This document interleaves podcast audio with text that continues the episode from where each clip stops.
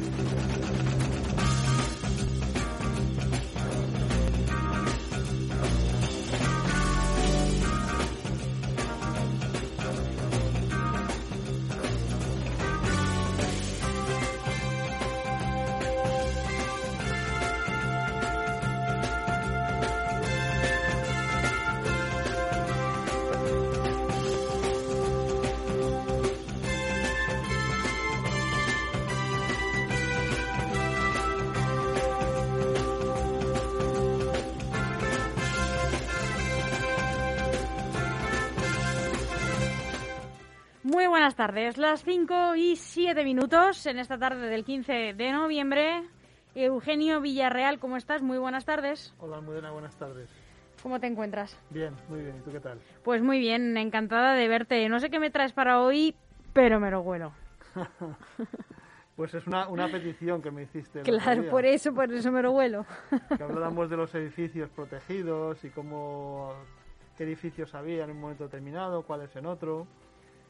Porque cuando hablamos del plan general del 99-2000... el pues plan de urbanismo. El plan de urbanismo, pues hablamos de que había una serie de edificios protegidos. Me dijiste, pues quiero saber más y cuántos edificios habían. Otros claro, un poquito más detalladamente, porque yo digo, bueno, seguro que la. Eh, bueno, muchísima gente, por supuesto, que lo sabrá, pero a lo mejor había otros eh, ignorantes, como yo, que, que, no que desconocían que hay edificios protegidos en Leganés que probablemente se les pueda venir a la cabeza cuáles son pues la iglesia de San Salvador, el manicomio, San Nicasio, Ermita, en fin, pero pues no saben a lo mejor desde cuándo o por qué o la riqueza de ese edificio y para eso pues está aquí el más erudito de, de nuestros vecinos. Sí, sí, muy bien. Pues nada, pues efectivamente, es decir, en el, hay un plan general eh, en los años 60 donde no hay referencias a la protección de, edificios.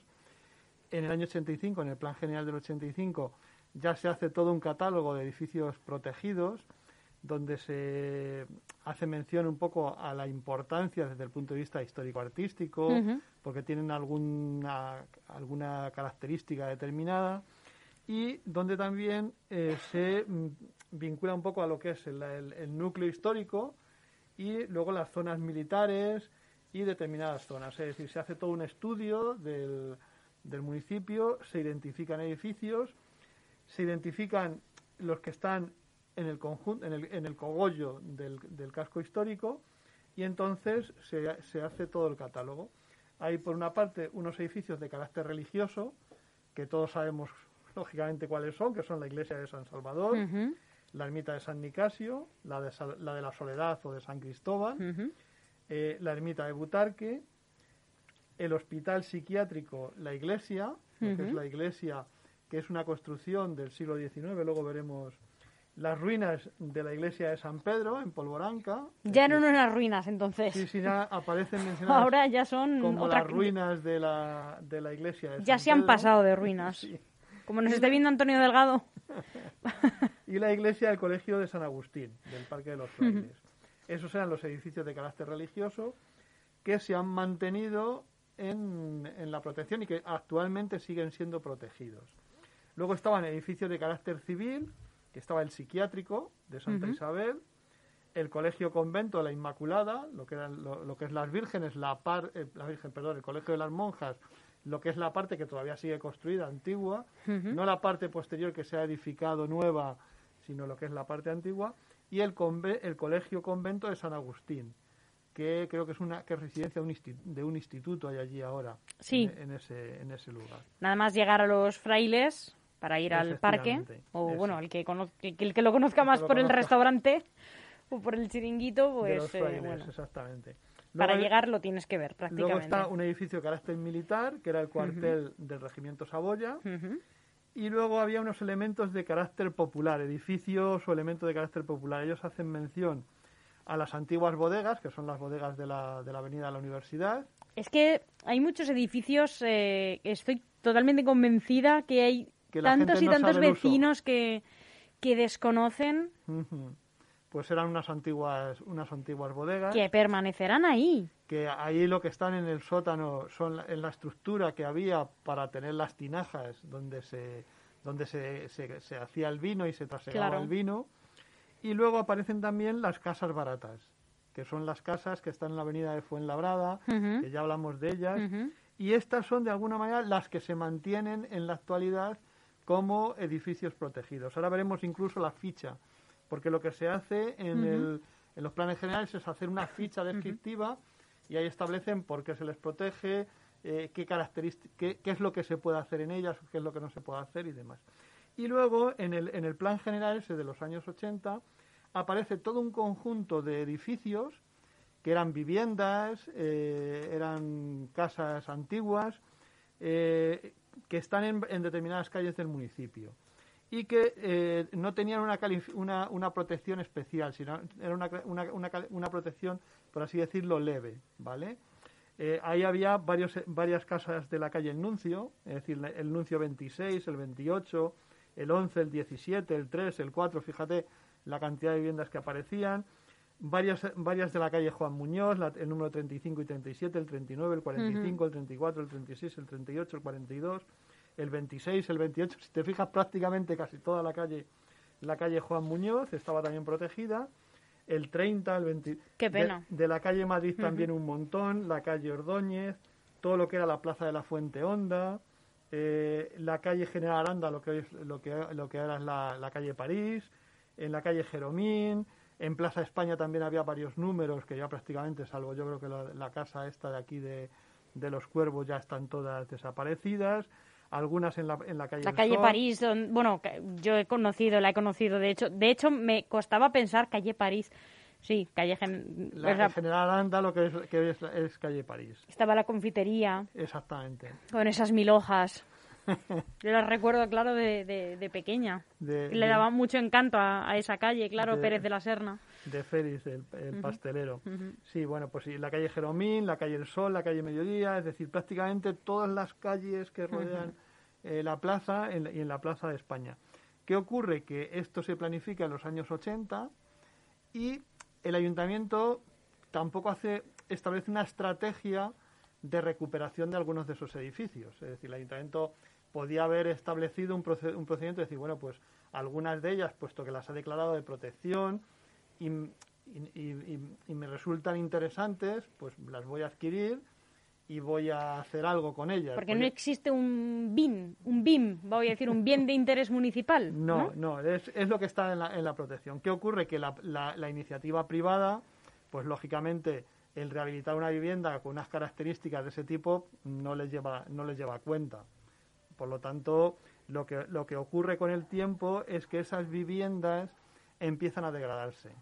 Y de hecho, este, la parte del documento donde yo he sacado todo el listado este, que es este de aquí, que es un estudio que se hace para preparar el siguiente plan general, en las fichas empiezan a decir que esta, este edificio ya está demolido, este edificio está en malas condiciones, hace una serie de fichas donde, pues, y además ellos, ellos mismos son los que dicen, el ayuntamiento tampoco ha tenido eh, mira, lo vamos a leer aquí, dice, varias de estas edificaciones protegidas se calificaban con un uso de equipamiento, con cabida especial, pues, con cabida espacial cuestionable. Es decir, eran, eran equipamientos donde las dimensiones eran pequeñas, lo que añadía una restricción más a una posible recuperación, puesto que desde la Administración no se tomaron medidas para la adquisición de las edificaciones y desde la iniciativa privada se ponía en duda la rentabilidad de la rehabilitación. Y lo que ocurre es que no hay una se protegen, pero no hay una estrategia de, mm, de alguna manera, recuperar alguna, algunas de esas viviendas. Por eso, lo que hace el ayuntamiento en el plan general que vimos el otro día es que las eh, ya no las, no las considera eh, edificios protegidos. Eh, en, el, en el catálogo de edificios protegidos, que es este otro que tenemos aquí. Por lo tanto, bueno, pues esa primera intención que parecía interesante y que catalogó un número importante de edificios. Hay que tener en cuenta que en aquel momento, cuando se hace este plan general, el concejal que inicia todo el proyecto, porque yo trabajaba con él, yo estaba entonces, yo era su secretario entonces. Tú ya estabas. Era Emilio Ramón Rodríguez. Como el cuento de Augusto Monterroso del dinosaurio, pero pues sin serlo, claro. Sin serlo. Bueno, pues el concejal en aquel momento era Emilio Ramón Rodríguez, que era del Partido Comunista, era del del Partido Comunista, al que luego después eh, sustituyó Ángel, Ángel Arroyo, Fauro, y luego ya pues pasó a manos de, no sé si fue Isidoro Herrero, el siguiente concejal de urbanismo, ya no, son muchos años atrás, ¿vale? Pero ese, ese es un poco el proceso. Entonces, en ese plan se protege todo eso, se plantea la posibilidad de actuar sobre ellos, no se hace nada y en el plan general del 2000 el catálogo de edificios protegidos ya es, muy, es, mucho más pequeño. Aquí incluso mm, van a decir van a decir por qué se protegen y que hay los de carácter integral y estructural que lo vimos que lo hablamos el otro día y que hacen mención a su valor arquitectónico y a su interés histórico artístico es decir aquí definen que son edificios que tienen un valor arquitectónico importante y que tienen un interés de carácter histórico-artístico. Es decir, que de alguna manera son elementos representativos de una época histórica singular en el entorno y con calidades y con calidades cualidades arquitectónicas destacables. Es decir, representan un testimonio de la vida social o de la organización de la comunidad, eh, no son reproducibles, es decir, son edificios de carácter único, configuran la memoria colectiva. Fíjate qué conceptos son los que ellos barajan a la hora de decir qué edificios van a ser los que se van a, proteger. dice que su destrucción, pérdida total o alteración de sus características produzca un daño irreparable sobre algunos de los valores que representa. Por lo tanto, ellos van a, van a centrar, van a decir qué tipos de obras son las que se van a poder hacer sobre estos edificios y nos van a presentar el catálogo donde ya desaparece todo ese conjunto de viviendas de las que hacíamos referencia, aparecen todas las de carácter religioso, las de carácter civil que hemos mencionado, las de carácter militar y las representativas un poco por sus, por sus características. Y aquí tenemos las fichas. ¿Ves? De cada uno de los de cada uno de los La iglesia de San Salvador. Entonces en la iglesia de San Salvador nos dicen denominación Iglesia parroquial del Salvador o San Salvador. Localización Plaza del Salvador, contigua a la Plaza de España. Descripción del elemento catalogado.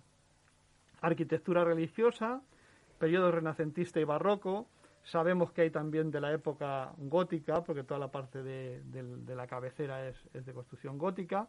Construcción comenzada a finales del siglo XV o principios del XVI. Estado de conservación bueno, obras recientes de restauración. Bueno, tan bueno no era cuando están acometiéndose las obras tan importantes de, de restauración. Y aquí nos dice, la protección es integral. Solo se permiten obras de restauración, conservación, consolidación, exteriores de carácter menor y de reconstrucción. Es decir, no se permite alteración para nada de lo que es el edificio en su conjunto. Por lo tanto, es, un edificio especialmente protegido y los propietarios, no sé si estará inmatriculado por la iglesia, me imagino que, que sí, no pueden hacer nada más que este tipo de obras que están aquí recogidas. De hecho, cuando ellos han hecho la actuación actual de restauración, han tenido que pedir las autorizaciones pertinentes al ayuntamiento, que lo que hace es aplicar lo que viene en el, en el plan. Ese sería el primer edificio. Luego está la ermita de San Nicasio, que nos la sitúa igual, Plaza de San Nicasio. Y aquí nos da una descripción del elemento. Dice, arquitectura neoclásica religiosa, realizada en la, en la segunda mitad del siglo XVIII, edificio atribuido al arquitecto Ventura Rodríguez, está precedido por la iglesia de San Marcos en Madrid, es decir, que es, él hizo la iglesia de San Marcos y luego después hizo esta.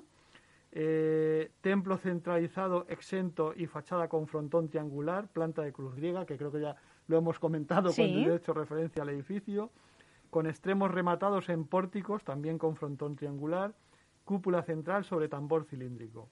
Estado de conservación bueno, obras diversas de restauración, protección integral.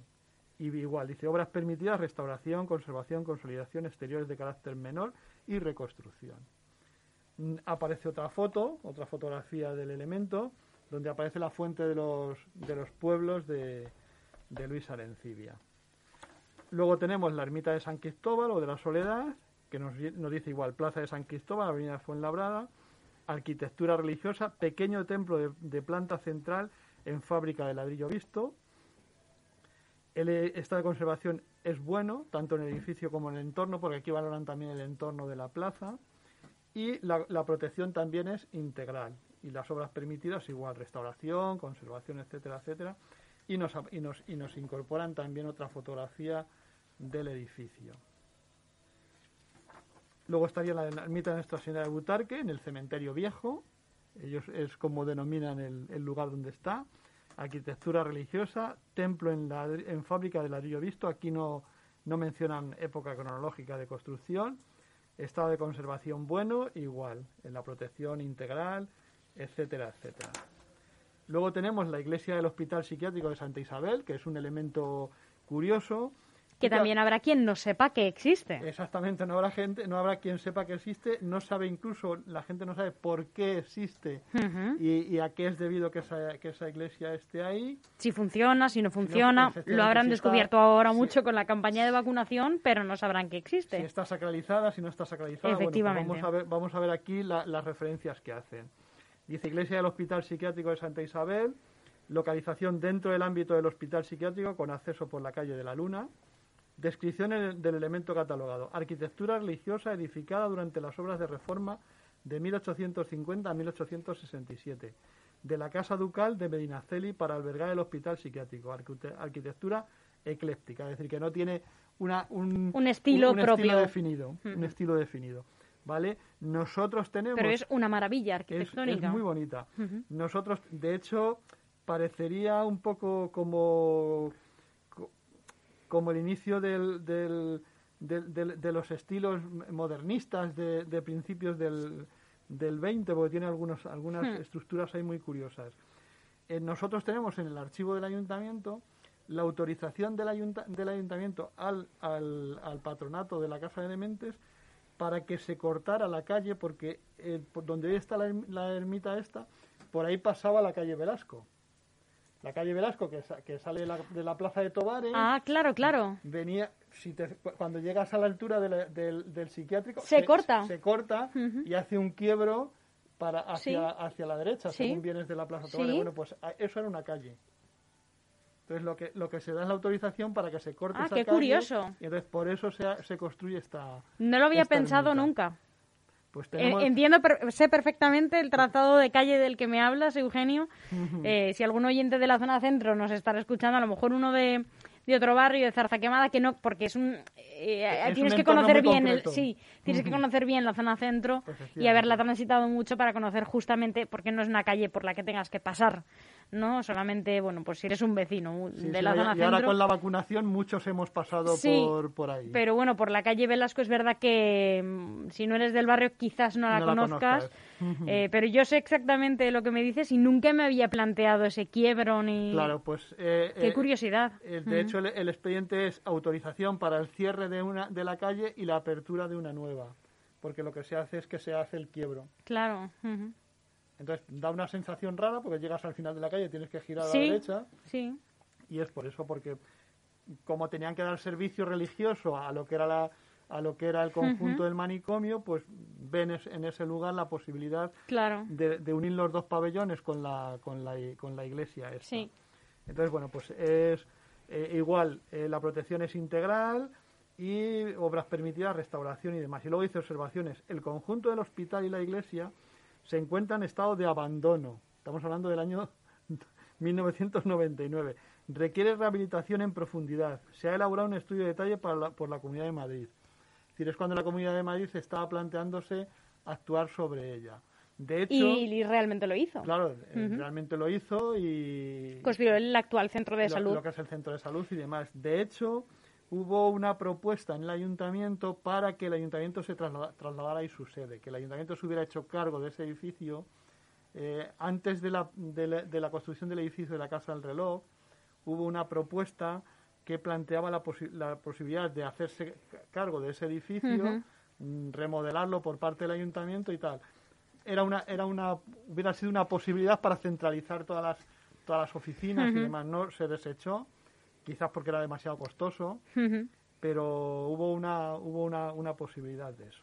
Bueno, pues este, este es una, uno de los edificios protegidos menos, menos conocidos, por así decirlo. Pero es una de las joyas es una joya, secretas, digamos, ¿no? de, de actividades, concursos y demás. Es uno de los lugares por los que merecería la pena tener una un pequeño punto de información cultural de Leganés, ¿no? No solo una concejalía de cultura, que la tienen la mayoría de los municipios, sino un punto de turismo, si lo queremos llamar, o un punto de información o un punto de cultura, ¿no? De, un punto de, puesta, de puesta, en valor. Sí. De puesta en valor. Efectivamente, ¿no? Sí. Luego, el siguiente edificio que viene son las ruinas de la iglesia de, de San Pedro en Polvoranca, que dice que está localizada en el ya son ahora ya están ya está en fase de re ruinas ya ahí eran las ruinas y ahora son las las requete ruinas. de desaparición. Ahora ya son las piedras de las ruinas aquí tenemos la, la, la, descripción dice que es arquitectura religiosa construida a mediados del siglo XVII edificación barroca de gran porte. Una única nave cubierta con bóveda de cañón. Estado de conservación deficiente. Protección integral Obras permitidas, restauración, conservación, consolidación, exteriores de carácter menor y reconstrucción. Es lo que establece el... Es una pena, ¿eh? Porque debió, ser eh, eh, imponente, porque tiene un tamaño considerable. Claro, ten en cuenta que era la iglesia de un, pueblo. Claro, de, toda una aldea que era entonces. De los vecinos de, de Polvoranca. Hmm. Dice que es una edificación en ruinas, que la villa de Polvoranca se despobló a mediados del siglo XIX, que son un poco las referencias que nosotros tenemos de la de este de este de este asentamiento, ¿vale? Eh, el siguiente documento hace referencia al Colegio de San Agustín, a la iglesia del Colegio de San Agustín, donde yo he ido a conciertos hace muchos años, estamos hablando de, de los años 80, ¿vale? Dice Iglesia del Colegio de San Agustín en el Parque de los Frailes, arquitectura religiosa, construcción ecléctica de ladrillo visto y paños enfoscados. El estado de conservación es bueno y la, y la protección es también integral. Es muy bonita, a mí me, me gusta mucho esa, esa construcción. Luego viene el Colegio Convento de la Inmaculada, que dice que es parte del conjunto de edificaciones situadas en la parcela delimitada por las calles Santa Teresa, La Luna y Vicente Alexandre, Entiendo que es la parte de colegio y también lo que es la parte un poco de vivienda, ¿no? Sí, de, oficinas. Toda la parte esta que da, que da hacia la calle, hacia, hacia Vicente Alexandre. Ah, vale, vale. Yo creía que era la parte de la calle Luna. La que da al, al manicomio. Claro, enfrente del manicomio y la calle Alexandre que es... Quiero decir, ahora hay una ampliación que se ha hecho, que se ha terminado este mismo verano prácticamente y que forma la parte de vivienda, digamos, em, que es una maravilla ese edificio también, con ese jardín que cuidan también las monjas. Em, y eh, creía que me hablabas de ese trozo que tiene su jardincito y la parte de claro, vivienda. Sí, es que eso da la calle de la Luna y a Vicente Alexandre. Vicente Alexandre es Claro, pero es todo, es también la parte. Sí, Claro, es que, bueno, yo lo estoy viendo, eh, las personas que lo estén viendo a través de Facebook en streaming, en directo, también lo están viendo, pero también es la parte por las que todos también hemos pasado desde la zona centro hasta la estación, que va por la calle Vicente Alexandre. Exactamente, toda esa ¿no? Que es este edificio de color beige y ladrillo. Sí, que tiene, que tiene dos tonos de, colores. Eso es, mm, sí, sí, sí. Dice, es arquitectura civil religiosa, porque mezcla un poco la parte de, de colegio con residencia, con zonas de, de carácter religioso. Dice que es el conjunto de edificaciones de mediados de este siglo, construcción en ladrillo, enfoscado y detalles en piedra, cubierta inclinada de teja, edificaciones anejas, posteriores no protegidas. Toda la parte donde se ha hecho la construcción nueva, de la que, es decir, que no es la, zona no protegida es donde se ha actuado. No es la que da al Paseo de Colón. Claro, esa, esa zona no estaba protegida, que es donde se ha actuado. El estado de conservación es bueno y la protección es integral de lo que, la, de lo que es la construcción, la construcción esa. Luego nos vamos al otro colegio convento, que es el de San Agustín, donde está el instituto y donde hay Creo que también hay actividades de un centro de discapacitados. Puede ser, porque allí por allí están residencias. Hay, un centro de discapacitados donde yo he ido a dar alguna, alguna charla a chicos que vienen de, varios sitios de la Comunidad de Madrid. Y, es, y dice que son edificaciones situadas en el Parque de los Frailes, que es arquitectura civil religiosa, y que son conjunto de edificaciones de mediados de este siglo. Cuando dice mediados de este siglo se refiere al siglo XX, construcción en ladrillo forjado y detalles de piedra. Igual, la protección es integral. Luego nos aparece otro edificio de los más reconocidos. El Saboya. que es el Saboya. Dice, denominación, partes, portada y fachadas del patio de armas del edificio Sabatini, cuartel del regimiento de Saboya o de los Reales Guardias Balonas. Que este sí que está bien reconstruido, porque estaba destrozado. Por eso dice que es parte y fachadas, porque las fachadas de las y sobre todo donde están los escudos. Quedaron destruidas después de la guerra civil, si no me. No, no. hubo cuando se hizo las labores de restauración para la construcción de la, de la Universidad Carlos III, al meter la piqueta una, una parte se desmoronaba y tuvieron prácticamente que, que rehacerlo. ¿eh? Entonces por eso dice partes, dice aquí tenemos una descripción, está en la vida de la universidad, dice el edificio original fue proyectado por el arquitecto Francisco Sabatini en 1775 y dirigidas las obras por José de Hermosilla edificación de formas geométricas elementales de disposición funcional y de formalismo tradicional. Planta dispuesta en torno a un gran patio de armas con un esquema claramente jerárquico con resonancia barroca. Estado de conservación, remodelado recientemente. Protección integral de los elementos, obras, obras permitidas, restauración, aquí sigue siendo lo mismo. Observaciones. Durante las obras de adaptación del edificio para albergar instalaciones de la universidad, sufrió derrumbamientos en casi su totalidad, debido al mal estado de sus fábricas. Solo se conserva la portada y las fachadas del patio de armas. Es decir, que lo que está realmente protegido son la portada de acceso y las fachadas del patio de armas. Lo demás lo tuvieron que reconstruir. Por lo tanto, aquí viene claramente qué es lo que está protegido, qué no y en función de en función de qué, porque muchas veces la gente dice, este es el original, no es el original. Bueno, pues aquí está, está claramente definido. Luego tenemos otro edificio emblemático, que es el Hospital Psiquiátrico de Santa Isabel, que dice que es el conjunto de edificaciones delimitadas por el Paseo Colón y las calles Luna, Sol y Santa Isabel, arquitectura civil, conjunto de edificaciones de reforma 1850-1860 67 de la Casa Ducal de Medinaceli para albergar el hospital psiquiátrico. Construcción en ladrillo con zócalo de granito, de dos plantas y cubierta inclinada de teja. Aquí también viene eh, la protección que es estructural de la estructura y que se permiten obras en el interior. No como, por ejemplo, la iglesia, que en el interior no puedes tampoco tocar. Por eso está todas las obras interiores de cuando se hizo lo que era, lo que era el, el ambulatorio. Toda la parte interior del ambulatorio, si te fijas, se tiró y se reconstruyó. ¿Vale? Por lo tanto, está, está aquí definido. Y para ir terminando ya, que creo que tenemos por aquí a. Seguro que está por ahí Luis.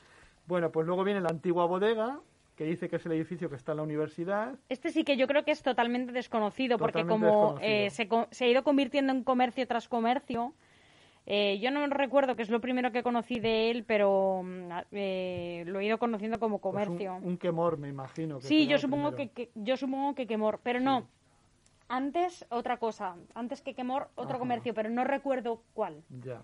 Bueno, pues aquí nos dice que es arquitectura popular, edificación con acabado enfoscado y cubierta inclinada de teja. El estado de conservación es bueno. Mm, es fantástico. Edificio recientemente rehabilitado. ¿Qué ocurrió con este edificio?